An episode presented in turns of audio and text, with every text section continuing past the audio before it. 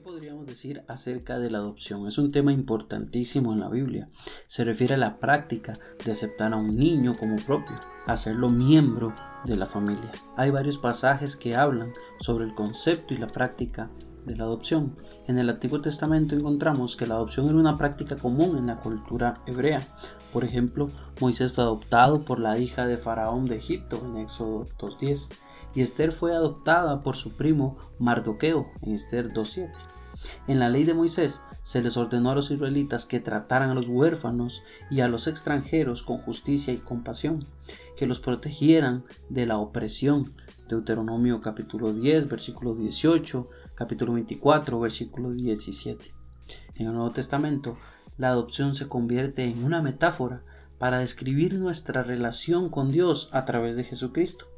En Romanos 8:15, el apóstol Pablo escribe, pues no habéis recibido un espíritu de esclavitud para volver otra vez al temor, sino que habéis recibido un espíritu de adopción como hijos, por el cual clamamos Abba, Padre. Aquí Pablo se refiere a la idea de que cuando recibimos a Cristo como nuestro Salvador, somos adoptados por Dios y nos convertimos en sus hijos.